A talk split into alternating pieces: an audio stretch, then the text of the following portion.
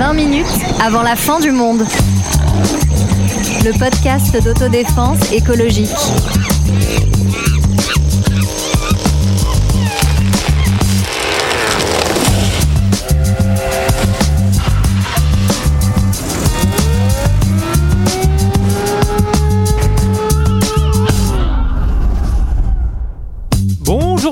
Bonjour. Les grandes vacances, c'est le sujet de ce second épisode spécial été.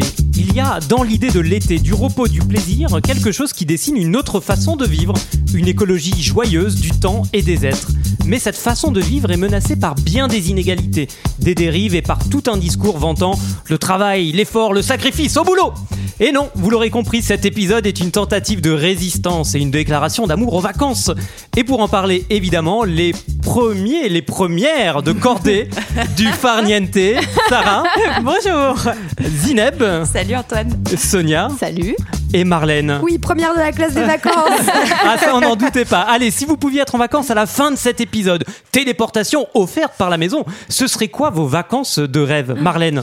Bah franchement, je pense que ce serait le truc le moins écologique du monde, c'est-à-dire me transporter sur une plage très loin, toute seule, avec des cocotiers et le bruit de la mer qui me, qui me berce. Voilà.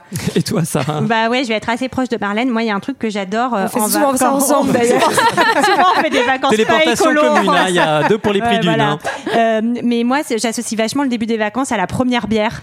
La première bière euh, au soleil avec euh, la mer devant toi et la première gorgée. Et voilà, moi, c'est là que j'aimerais être devant une plage magnifique au soleil avec ma petite bière. Allez, petite binouze. Et toi Sonia?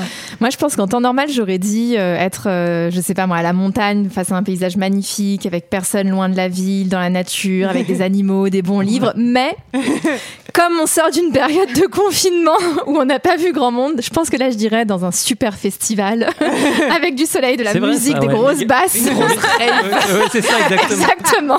Une rêve partie, méga tough. Et toi Zineb Moi, je suis assez classique. J'aimerais être transportée n'importe où, mais vraiment n'importe où, au bord de la Méditerranée. Et pourquoi pas avec une petite bière et des. Ah, tu nous rejoins, Bien Zineb. sûr, mais c'est pas si loin. c'est vrai. Alors des vacances. Et des- toi, Antoine Ah ben Ah alors, oui, des vacances. Justement, j'allais le dire pour moi, des vacances. euh, eh bien, euh, j'ai envie de picorer un petit peu dans tout ce que vous avez dit. J'ai envie d'aller au festival de Sonia, euh, de boire la bière avec euh, Sarah et Marlène, d'aller sur la bord du Méditerranée avec Zineb. Donc voilà ce combo. En tout cas, un temps relâché, un temps de repos euh, ah bah, avec les gens, avec les gens euh, que j'aime. Alors ces vacances, quels sont euh, leurs prix finalement au sens large? Peut-être déjà pour revenir sur les choses qu'on aime et puis les choses qu'on aime peut-être moins. Bah moi, j'ai j'ai un peu l'angoisse du monde en vacances. hein. Euh, Forcément, euh, souvent. On Donc part- de la foule. De la foule, exactement. On part tous un peu en même temps.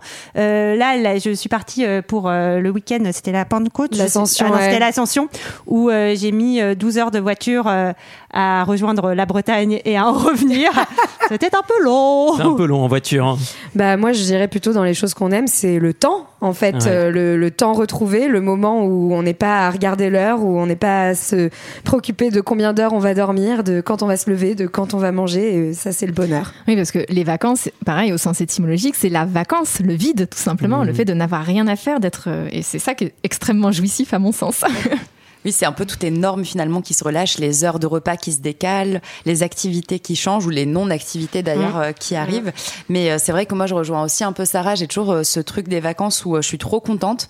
Puis rapidement, je trouve, enfin des vacances d'été, et puis rapidement, je trouve qu'il fait un peu trop chaud. Il y a quand même un peu trop de monde sur la plage et que voilà, on a un peu trop de monde aussi sur la route. Enfin bref, tout ça, tout ça m'agace. et puis moi, ça m'agace, mais surtout c'est une charge parce qu'en fait, je vais y penser tout le temps. Ah, il faut qu'on aille assez tôt au restaurant ou qu'on le réserve avant qu'il y ait trop de monde. Ah, il faut pas qu'on aille à la plage trop tard pour avoir le meilleur spot où t'as quand même un peu d'ombre, etc.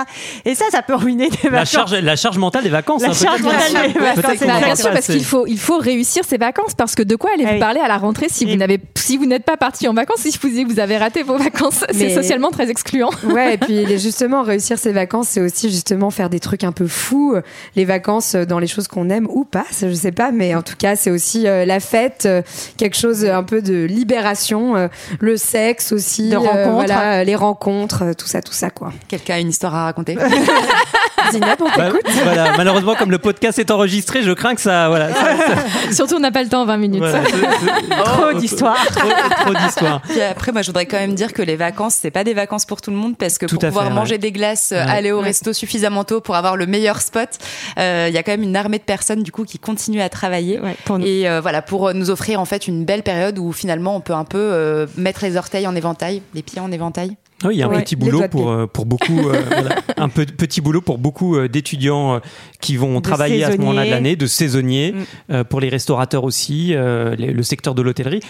N'empêche, on parle de ces, de, ces, de ces vacances en se disant mais que raconter à la rentrée? On dit que ces vacances sont un coup, mais encore faut-il pouvoir partir en vacances et peut-être pour ça déjà se rappeler qu'il y a une différence entre les congés et les vacances. Bah bien sûr, les congés. alors, Il y a les congés où on part en vacances, mais il y a aussi euh, les congés maladie, les congés maternité. Enfin, tous Ah oui, ces là c'est congés. pas des vacances pour le coup. Bah non, pour le coup, qui sont pas Il, du par- tout il des paraît que vacances. c'est pas des Ouais, vacances. ça, ouais. Et puis il y a les congés où on ne peut pas partir en vacances, puisqu'en fait, il n'y a qu'une petite partie de la population qui peut partir en vacances. Oui. La partie la plus aisée. Et puis euh, surtout se rappeler que ben pour pouvoir avoir des vacances, il faut pouvoir euh, se les payer. Et donc en fait, pour pouvoir partir en vacances, c'est une conquête sociale. Et bien sûr, c'est la conquête des congés payés. Vive Léon Blum Oui Et donc ça, voilà, c'est en gros petit rappel, hein, mais donc en 1936, c'est le, le Front populaire qui va accorder les deux premières semaines de congés payés en France, en tout cas. hein. Mais attention, donc euh, on se rappelle bien, c'est pas juste un cadeau qui se fait comme ça, ça se fait après un mois de grève Exactement. générale, d'occupation Ouais, des fait. usines, de séquestration des patrons, qui n'étaient pas euh, vus de manière aussi scandaleuse euh, Mm. qu'aujourd'hui. Donc Je, ne la promeux pas, mais, euh, mais c'était Non, juste mais- un autre mais Ce qui est important, ouais. c'est que c'est une conquête au sens guerrier du terme, où les gens sont descendus dans la rue, ont fait preuve de, de force, voire de violence pour obtenir ce droit-là. Non, mais ce que je trouve intéressant, c'est que pour nous, c'est un peu une évidence aujourd'hui, Ouais, alors qu'à l'époque, c'était complètement fou. D'un d'un coup, on demandait au patron, en gros, de payer ses ouvriers pendant un temps à ne rien faire, en fait, à, C'est ça. à être en congé. Et on commençait à réorganiser la société aussi en fonction de ses congés. À ce moment-là, en 1936, on a affrété des trains spéciaux pour justement que les travailleurs puissent partir avec des tarifs spéciaux. On commençait à mettre en place des auberges de jeunesse, l'hôtellerie, etc. Et ce qui est intéressant, pardon, euh, c'est qu'il y avait même des syndicats, par exemple, à l'époque, la CGT, elle était plutôt préoccupée par la durée de la journée de travail plutôt euh, que euh, par les congés payés, congés payés. Et les congés payés vont être inscrits seulement en 1926 dans le programme de la CGT. Donc c'est intéressant de voir toute cette construction. Et on a parlé donc des deux premières semaines de congés payés, mais donc on a aujourd'hui cinq semaines. La troisième, on l'obtient en 56, la quatrième en 68, après mai 68, et avec les accords de Grenelle, et la dernière semaine après l'élection de François Mitterrand en 82. Et donc ça revient à ce qu'on disait depuis tout à l'heure. À chaque fois, c'est le fruit d'une conquête sociale. Et quand on dit on, il faut quand même rappeler que ça concerne uniquement les salariés parce qu'il Oui, y a tout un tas d'autres travailleurs qui. euh, Tu veux nous en parler. Et, et notamment, J'en parlerai. et notamment les non-travailleurs comme les chômeurs. euh, Oui. Tout à fait. Mm. Et aussi, les chômeurs ont, ont quand même des jours de vacances. Oui, absolument. Pour- oui. Et c'est ce qui se passe en, en 1936. Euh, finalement, on dit euh, les, les congés payés de, de juin 36, que vous l'avez très bien rappelé, hein, qui sont obtenus après une, une, une conquête, hein, parce que c'était pas dans le programme de Léon Blum. C'est Non. l'espérance suscitée par son élection qui conduit à des grèves massives, qui font que ces congés payés vont être obtenus euh, par cette conquête. Et puis, tout le monde ne part pas en vacances parce qu'en fait, les ouvriers peuvent partir, mais les paysans, eux, ne peuvent pas, car la terre, la terre évidemment, est à travailler. Elle ne ment pas. Elle ne ment pas. Elle prend pas Merci de pour la référence, Sarah. Et surtout, elle ne prend pas de vacances. Et elle est à travailler. euh, elle est à travailler en, en permanence.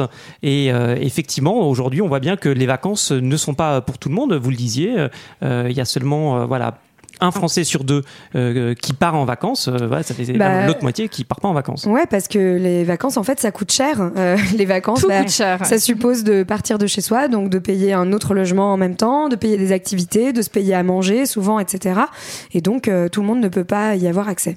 Oui, parce qu'il y a vrai- une vraie différence en fait entre congé et partir. En... Il y a vacances et partir en vacances, Ouais, c'est c'est encore ça. autre chose. C'est-à-dire qu'on peut aussi s'arrêter de travailler, mais après c'est une infime partie de la population qui peut aussi en fait partir de chez elle et décider de dépenser tout plein d'argent pour Oui. euh, se la couler douce ailleurs. Donc parmi les gens qui gagnent moins, les, les- les ménages qui gagnent moins de 1900 euros par mois, il y a un peu moins de la moitié qui ne part pas en vacances.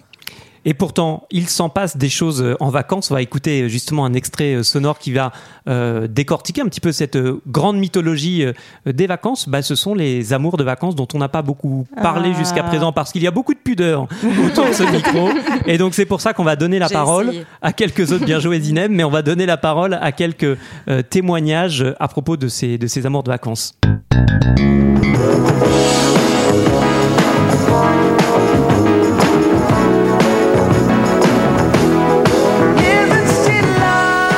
Si elle n'est pas véritablement romantique, la boîte de nuit est au moins efficace. On y vient avec son plus beau t-shirt, avec sa jupe fendue et son sourire le plus tendre. Peu importe la manière dont on danse et l'heure à laquelle on ira se coucher, une seule chose compte ici, trouver la femme de ses vacances. À ce jeu, les adolescents sont, il faut le dire, de loin les plus experts. Franck et Valérie, vous vous êtes connus en vacances? Oui, on s'est connus en vacances. Il y a combien de temps? Il y a à peu près un mois. Alors, il y a un mois que vous vous connaissez, on parle toujours des amours de vacances qui durent euh, jusqu'à la fin de l'été. Est-ce que vous espérez qu'à l'automne ça va durer? Ouais, moi j'espère. Moi je sais rien. Enfin, J'espère, euh, oui, mais il faut aussi penser aux études. Et puis, bon, bah, si on a l'occasion de se revoir, oui, mais sinon, bon, bah. Vous habitez dans la même région? Euh, oui, moi j'habite dans le Val d'Oise, enfin, lui habite dans l'Oise. Enfin, il y a toujours une possibilité de se voir quand on veut. Hein. Le romantisme pour vous, c'est quelque chose? Pas comment vous dire.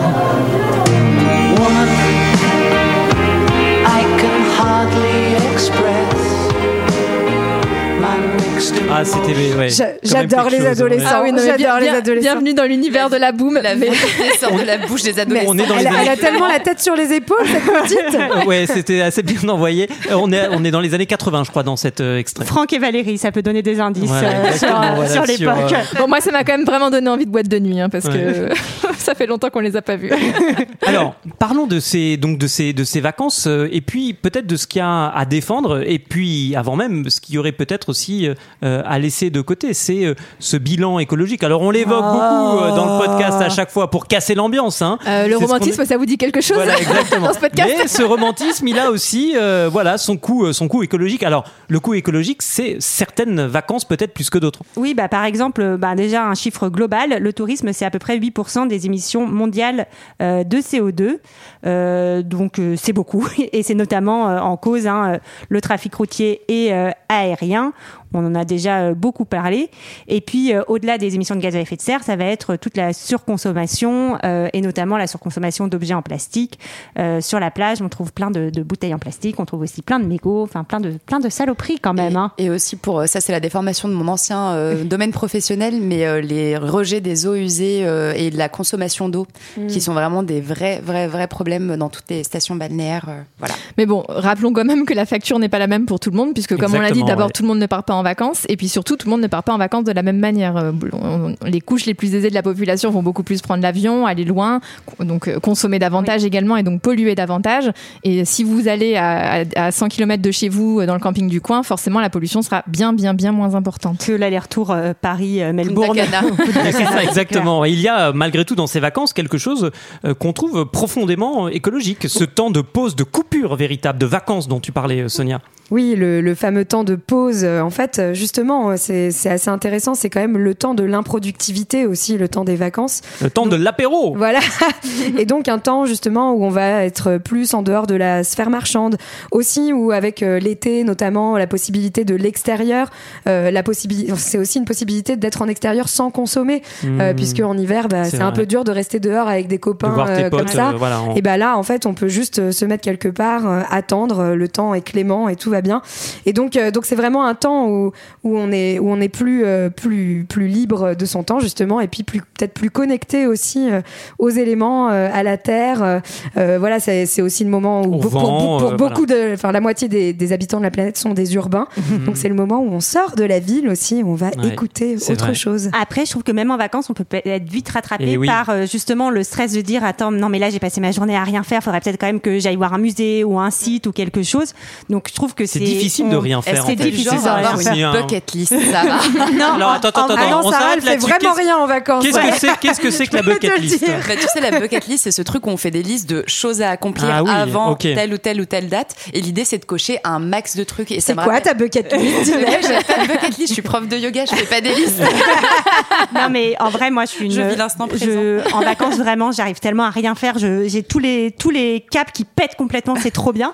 Et la deuxième chose quand même, c'est euh, Ouais. l'influence des réseaux sociaux où tu dois quand même euh, mettre un peu tes vacances euh, Une certaine mise en scène. Donc euh, voilà, et puis ça demande du temps. Faire un beau post Instagram où t'es sur la plage, t'as pas le soleil dans les yeux, tu souris, T'as le corps qu'il faut. T'as le corps qu'il faut, c'est vachement de boulot. Il y a des témoignages effectivement de voilà de mise en scène de photos sur Instagram en disant que ça a flingué les vacances notamment de couples euh, parce qu'il y avait euh, une Bah ouais. en bah non parce qu'une belle photo une belle photo sur Insta au coucher Ah, du c'est soleil souvent le mec qui est derrière nécessite ou, le, ou la d'être nana. d'être à l'heure et puis euh, c'est un temps euh, long hein, ça peut prendre une heure une heure Bah et demie oui. bonjour voilà bonjour la Nous, spontanéité le- nos selfies pour 20 minutes, on peut vous dire que ça prend des heures. Des heures de travail acharné. Non, non, et puis en plus de tout ça, c'est, euh, enfin, Zineb en parlera mieux que moi, mais c'est aussi euh, le moment où euh, il faut être heureux à tout prix. Donc il faut que les vacances soient réussies, il faut euh, en tirer quelque chose de, de positif, alors que, bah, je sais pas, parfois on part en vacances et en fait on se supporte pas, et, et finalement c'est pas le meilleur moment. C'est complètement ça et c'est vrai que c'est un peu moi je repensais euh, on en parlait juste avant l'épisode mais vous savez de ces cartes à un moment qui ont émergé qui étaient chez tout le monde Ah oui, des cartes ouais. où il fallait gratter les endroits où on était allé. donc tu, tu grattes vraiment Et donc un oui, pays ou mais un c'est voilà. hilarant parce que si t'as été par exemple juste à Paris bah t'as le droit de gratter quand même toute la France J'ai fait la France, on Ouais, dit. voilà. Ouais, c'est ça, Et donc, avoir du coup, fait il y a vraiment ce truc où genre l'objectif c'est de gratter toute ta carte ah du et coup faut aller en Russie fait faut faire les, faut faire entre guillemets hein, les grands faut pays faire- faut faire la du- Russie et là ça te ça te fait gagner Dans la du temps. stratégie, euh, C'est Antoine, ça. nouveau consultant marketing. Mais après, Mais- ce que, pardon, Non, mais je- ce que j'aimerais euh, sou- souligner un petit peu aussi, c'est qu'il y a une vraie émergence aujourd'hui de ce qu'on appelle le slow travel, donc un peu Ouais. euh, cette émergence de choses qu'on a déjà vues sur le, le- la slow food, de la slow life. Et euh, il y a plein de guides touristiques maintenant qui commencent à émerger sur des voyages zéro carbone ou euh, des voyages à côté de chez moi. Donc on voit qu'il y a quand même un, un- un début de réflexion autour de ça et de plus en plus de personnes qui veulent un peu voyager autrement et de façon la plus décarbonée possible. Mm, Oui, face à l'extension euh, permanente de la sphère marchande qui veut à tout prix grignoter tout ce qui est improductif et qui pourrait être les vacances, nous, vous le savez, dans ce podcast, on, on défend euh, les vacances vides. euh, On est plus dans la team Jomo. Donc, Joy. alors qu'est-ce que c'est le, le Jomo Alors, j'ai un- j'ai un doute, c'est Joy about missing of- Of missing out. C'est ça, donc la, la joie de, de, de, de- de louper les choses en fait, C'est le ça. plaisir de ne pas aller voilà. au grand musée qui est à côté, de ne pas aller voir la petite crique merveilleuse parce que vous préférez faire la sieste au soleil. Tout à fait. Et ce slow travel dont parlait Zineb, c'est aussi intéressant parce que ça permet euh, une déconstruction de l'exotisme. Parce que toutes ces, toutes ces destinations très lointaines qui nous intéressent, c'est aussi un héritage d'une construction euh, qui vient du 19e, d'aller voir l'autre euh, finalement, pour vraiment aller l'observer. Hein. C'est les musées à ciel ouvert euh, où on va voir euh, les habitudes des autres, euh, comment vivre, euh, vivent les autres. On, on s'imagine en fait euh, ce que, ce que doit être l'altérité. Et c'est essayer d'aller chercher cette altérité euh, aussi dans une proximité finalement. Oui, tout à fait. Et le Covid nous a bien montré que, alors qu'on était quasiment obligé l'été dernier de rester près de chez nous, qu'on pouvait vivre des vacances euh, incroyables, magnifiques, être devant des paysages splendides à deux pas de chez nous. Ouais, et moi, ce que je trouve intéressant avec euh, ben, justement ce mouvement de ralentir, c'est que ça vraiment milite pour peut-être mettre 6 ou 7 ou 8 semaines de congés payés. Ouais, Ah aller voilà, loin moi j'ai toujours su que je l'avion, voterais pour Sarah Gros en un- 2022. Exactement. Sarah Ah. Gros président. Ah mais ça c'est ma candidate. Mais en fait, ça rejoint tout ce qu'on dit sur, Bien euh, sûr, pour, sur le- vivre, pour vivre écologique, il faut avoir du temps pour, euh, Exactement. pour cuisiner, pour, ouais. euh, pour aller plus loin sans prendre l'avion, etc. Ça rejoint tout ça. Donc euh, oui, à 8 semaines de congés payés et à la semaine de 4 jours. Et surtout non au travail. C'est mon tout programme. simplement. Eh, il est- mon programme aussi. Il est mieux le programme de Zineb que le mien. Mais t'as vu, elle C'est est. la surenchère. Voilà, c'est mais une surenchère vers, vers, euh, voilà vers vers euh, ça ça me ouais ça me paraît assez assez emballant quoi et il y a ce besoin de vacances dont on parle vous le sentez on a on a envie euh, aussi d'être On est d'être en vacances vis-à-vis Voilà. Euh, parce que euh, on sort aussi collectivement et, et certains et certaines beaucoup plus que d'autres euh, d'une période qui a été très compliquée tous ceux qui ont continué à physiquement travailler sur place euh, pendant euh, cette année je pense au personnel hospitalier Oui. euh, aux employés de supermarchés, aux agriculteurs, aux ouvriers, euh, aux ouvriers en, en abattoir également. Enfin voilà, des gens qui n'ont pas pu télétravailler. Oui, et puis tous ceux qui ont continué à, à télétravailler aussi, malgré tout, euh, travailler. Euh, et puis on peut penser à tous ceux qui étaient en chômage partiel et malgré tout qui n'étaient pas du tout en vacances. Euh, donc voilà, enfin pour lesquels la période a été extrêmement difficile. Et je pense que le fait, de- enfin, en tout cas, je parle pour moi personnellement d'avoir beaucoup télétravaillé, et donc avoir été euh, enfermé dans un même espace tellement de temps, ça donne encore plus envie d'exploser et, et d'aller découvrir plein d'endroits. Et d'un autre côté, ça remet de la beauté. Euh, par exemple, la dernière fois, j'ai passé un week-end à Lyon où je suis allée très souvent, et c'était euh, après le deuxième ou troisième confinement, je- on s'y perd. Et j'étais là, genre, Ouais. mais c'est magnifique, comme c'est beau, c'est incroyable. Ouais, et vraiment, j'avais cette sensation, juste aussi, de hein, ouais. renouveau un peu des De choses, re- revoir. revoir les choses. Ouais. Ouais, et puis on peut rappeler aussi que pendant cette période de confinement, certains se sont vus imposer des congés alors même qu'ils n'avaient pas la possibilité possibilité de sortir de chez eux. Mm. Ouais. Mais ça, on n'aime pas. Et donc, non. les, les- les vacances sont aussi, euh, sont aussi menacées par euh, bon, en fait, ce qu'on pourrait appeler une espèce de, de rhétorique de l'effort et du sacrifice qui veut rendre l'idée des vacances moins légitime, moralement plus coûteuse face, par exemple, au besoin de relancer euh, la machine économique à tout prix. Bah, c'est le retour en fait du discours sur l'improductivité qui serait Ouais. quelque chose de mauvais euh, et donc une, une, quelle- ouais, une valeur morale négative. Et, euh, et on voit même, hein, il y a eu notamment des, des discours de, du président du MEDEF, euh, donc Geoffroy Roux de Bézieux, qui euh, pendant le premier confinement avait commencé à mettre sur la table l'idée qu'on supprime certaines vacances cette année pour euh, gagner de la croissance. Enfin voilà, donc non. euh, donc l'idée. euh, que- Oui, la réponse est non. Voilà. La réponse est clairement non. Non, Non, merci. ouais. Merci monsieur, mais non.